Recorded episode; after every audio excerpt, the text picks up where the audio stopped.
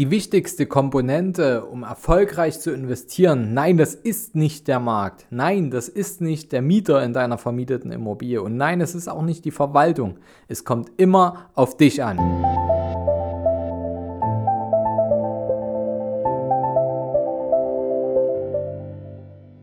Vom Sparer zum Investor. Dein Podcast rund um die Themen wissenschaftliches Investieren und Vermögensaufbau mit Immobilien. Neue Wege zur Rendite ohne dabei zu spekulieren. Viel Spaß dabei.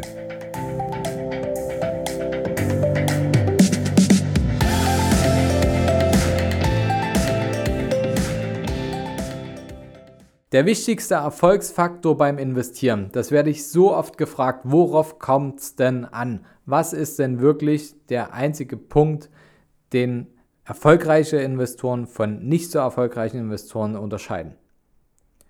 Es ist der Erfolgsfaktor Mensch. Es klingt vielleicht total abgedroschen, aber es ist so sehr die Wahrheit und das haben wir in den letzten Jahren immer wieder feststellen dürfen. Egal in welchem Bereich. Sprechen wir doch mal über die Immobilie. Bei der Immobilie wird ganz viel darauf geschoben, ja, der Markt ist schuld, wenn ich nicht gut verkaufen kann oder die Zeit dafür oder die Verwaltung, die hat nicht so gut gearbeitet oder der Mieter, ja, der war so unfreundlich oder der hat auf äh, mein Mieterhöhungsverlangen gar nicht reagiert oder, oder, oder. Nein, sicher sind das alles Variablen, aber letztendlich, wie erfolgreich dein Immobilieninvestment wird, das kommt ganz darauf an, wie du damit umgehst. Ich setze jetzt mal voraus, dass du dich selbst mit deinen Investments beschäftigst. Wenn du das nicht tust und einen Berater hast, der genau diese Regeln, die ich jetzt gleich nenne, einhält, hey Glückwunsch, dann hast du alles richtig gemacht. Wenn du es selbst machen willst, dann beachte bitte folgende Regeln.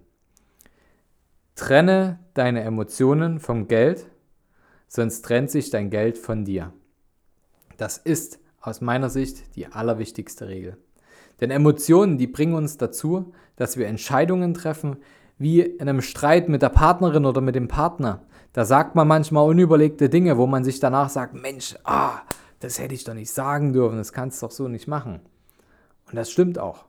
Und genauso ist es im Investment auch, wenn du dich von dieser Sache einfangen lässt und viele Dinge sind gar nicht so dramatisch, wie man sich es sich manchmal vorstellt oder ausmalt, dann bist du nicht mehr Herr deiner Sinne.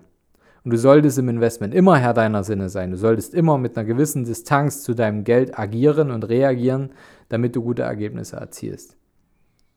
Was sind denn so einfache Dinge? Da kommt tatsächlich wirklich der Erfolgsfaktor Mensch. Sprechen wir über das Thema Immobilie, es ist ja so, dass letztendlich immer eine Geschäftsbeziehung zwischen Mieter und Vermieter entsteht. Und eine Geschäftsbeziehung, die lebt natürlich auch von Kommunikation. Was denkst du also, wie dein Mieter das findet, wenn er immer nur Briefe von dir bekommt, anstatt tatsächlich mal persönlich von dir kontaktiert zu werden oder eben von deinem Berater oder Vertreter, der ähm, in deinem Auftrag für dich sorgt und deine Immobilie zu, best, zu besten Konditionen bringt? Was denkst du, wie der das findet?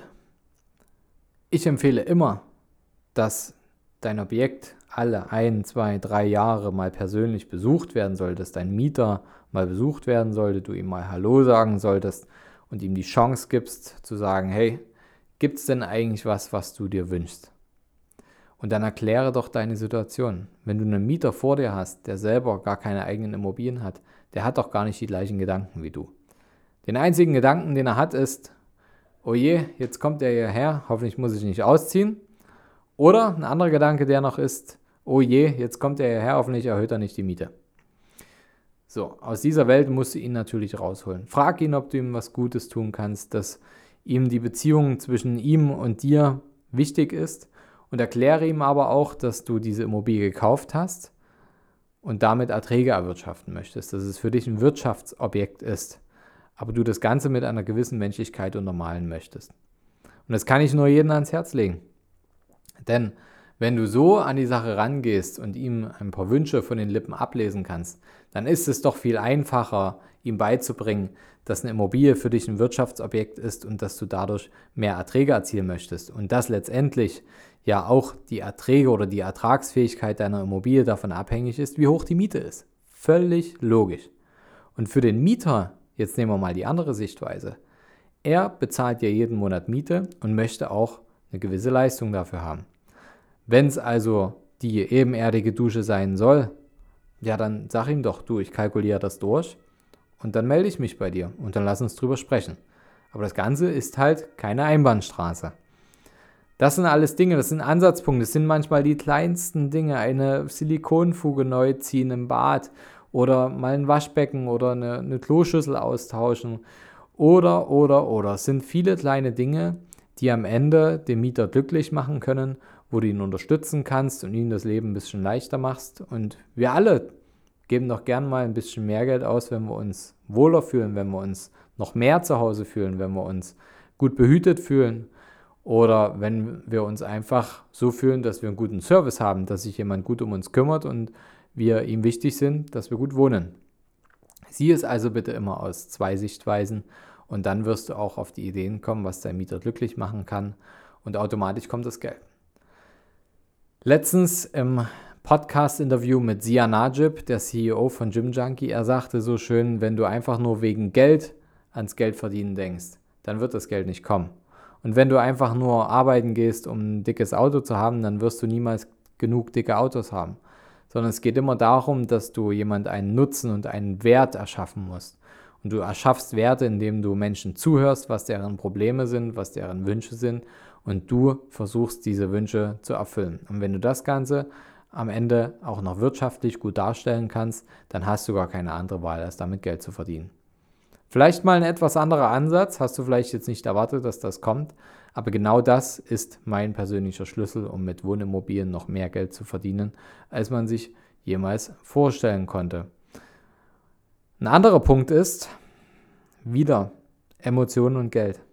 Ich kann nur auf diesen Punkt immer wieder drum herum reiten und drauf herumreiten, denn hast du zum Beispiel ein Depot, wo du in Aktien, in, in, Aktien streust, wo du in Anleihen streust oder vielleicht hast du auch Edelmetalle oder ähnliches, dann kommt es natürlich auch immer darauf an, wie gut dein Depot performt, wie du damit umgehst. Dein Umgang mit dem Depot entscheidet darüber, wie deine Rendite am Ende aussieht. Bist du jemand, der ständig aus- und einsteigt und versucht, den Markt zu timen? Versuch's mal nicht zu machen. Versuch dich mal so aufzustellen, dass du nicht ständig den Markt timen willst und immer den besten Ein- und Ausstiegszeitpunkt findest.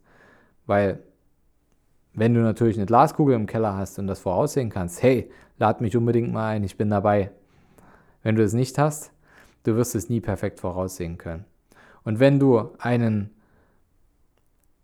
Trader hast oder wenn du einen Investmentfondsmanager hast, der das für dich macht, dann überprüf mal, ob die Ergebnisse, die er erzielt, tatsächlich den Kosten gegenüber gerechtfertigt sind.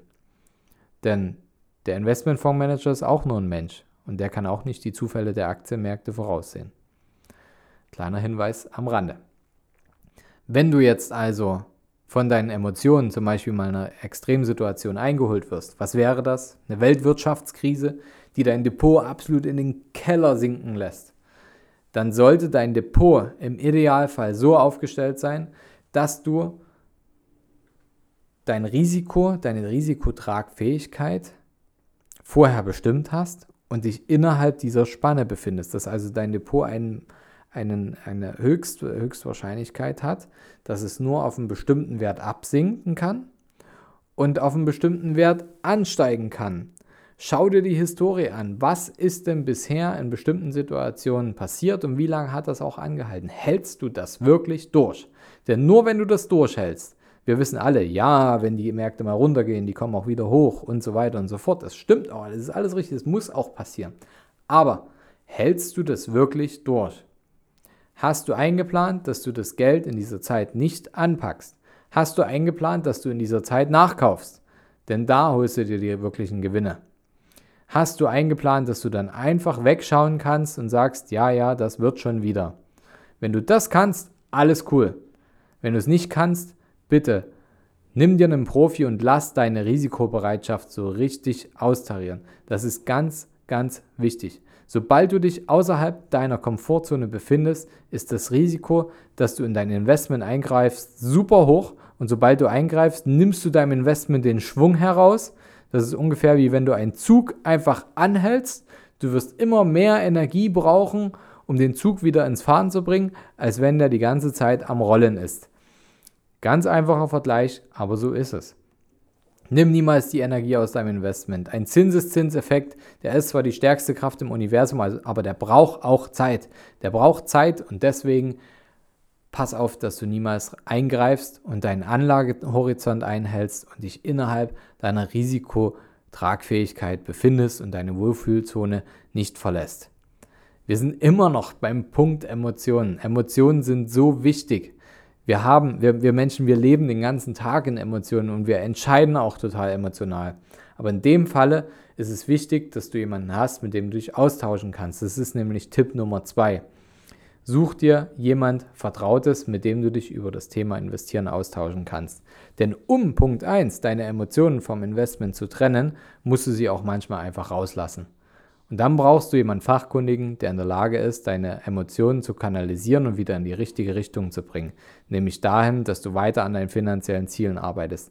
Ein perfekt ausgebildeter Berater, der darauf spezialisiert ist, ist da, ja, im besten Falle immer der beste Ansprechpartner, den du dafür haben kannst. Also sorge dafür, dass du jemanden hast, mit dem du drüber sprechen kannst.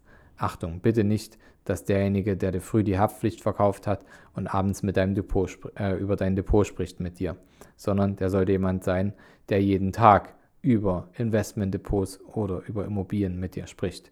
Der sollte schon absoluter Vollprofi sein, denn ja, in der Regel, und das wünsche ich dir nur so sehr, dass dein Berater auch selbst so investiert ist. Und dann wird sich ja beweisen, ob er selber auch innerhalb seiner Risikotragfähigkeit und seiner Komfortzone arbeitet oder ob er selber am Hadern ist. Und da wirst du natürlich in solchen Extremfällen merken, ob er dir wirklich ein guter Helfer ist.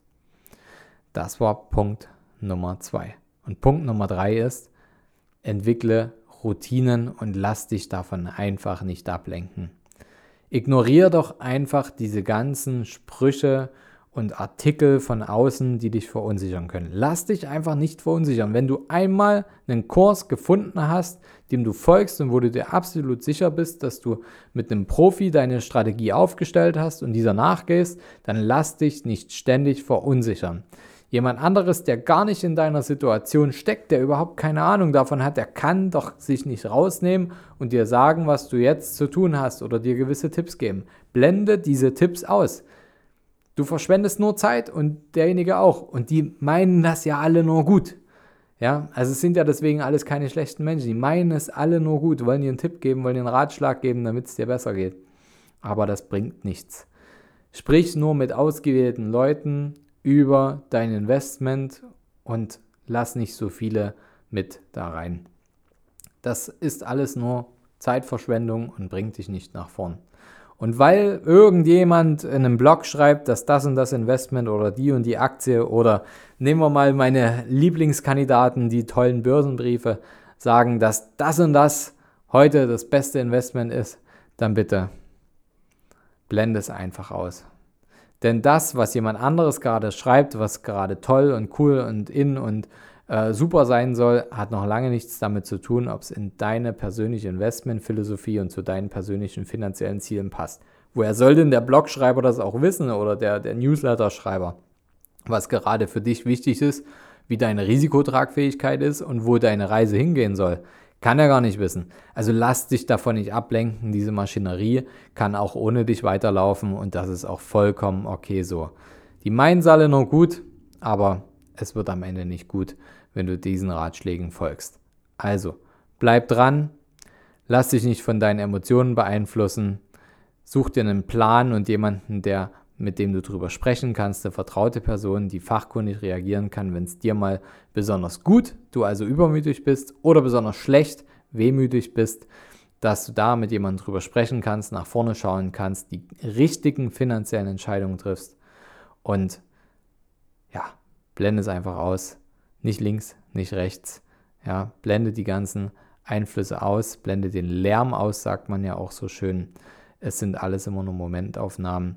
Und wichtig ist, dass du dich auf einen wissenschaftlichen, langfristigen Punkt konzentrierst und dein Investmentkonzept durchziehst und damit erfolgreich wirst. Hat dir die Folge gefallen? Ich freue mich auf deine 4 oder 5 Sterne Bewertung bei iTunes. Das hilft uns sehr, um den Podcast noch viel bekannter zu machen. Das ist super wichtig. Du merkst, wie wichtig finanzielle Intelligenz und die Trennung von Emotionen im Investment ist und wie wichtig auch ein spezialisierter Berater ist. Gib anderen Menschen die Möglichkeit, in diese Welt mit einzutauchen und endlich mehr Geld aus ihrem eigenen Geld zu machen, aus 1,02 Euro, aus 2,03 Euro, aus 3,04 Euro und so weiter zu machen. Denn alles andere wäre unterlassene Hilfeleistung, wenn du weißt, dass jemand vor diesem Punkt steht und gerne richtig investieren möchte und vom Sparer zum Investor werden soll. Also, bis zum nächsten Mal, dein Fabian.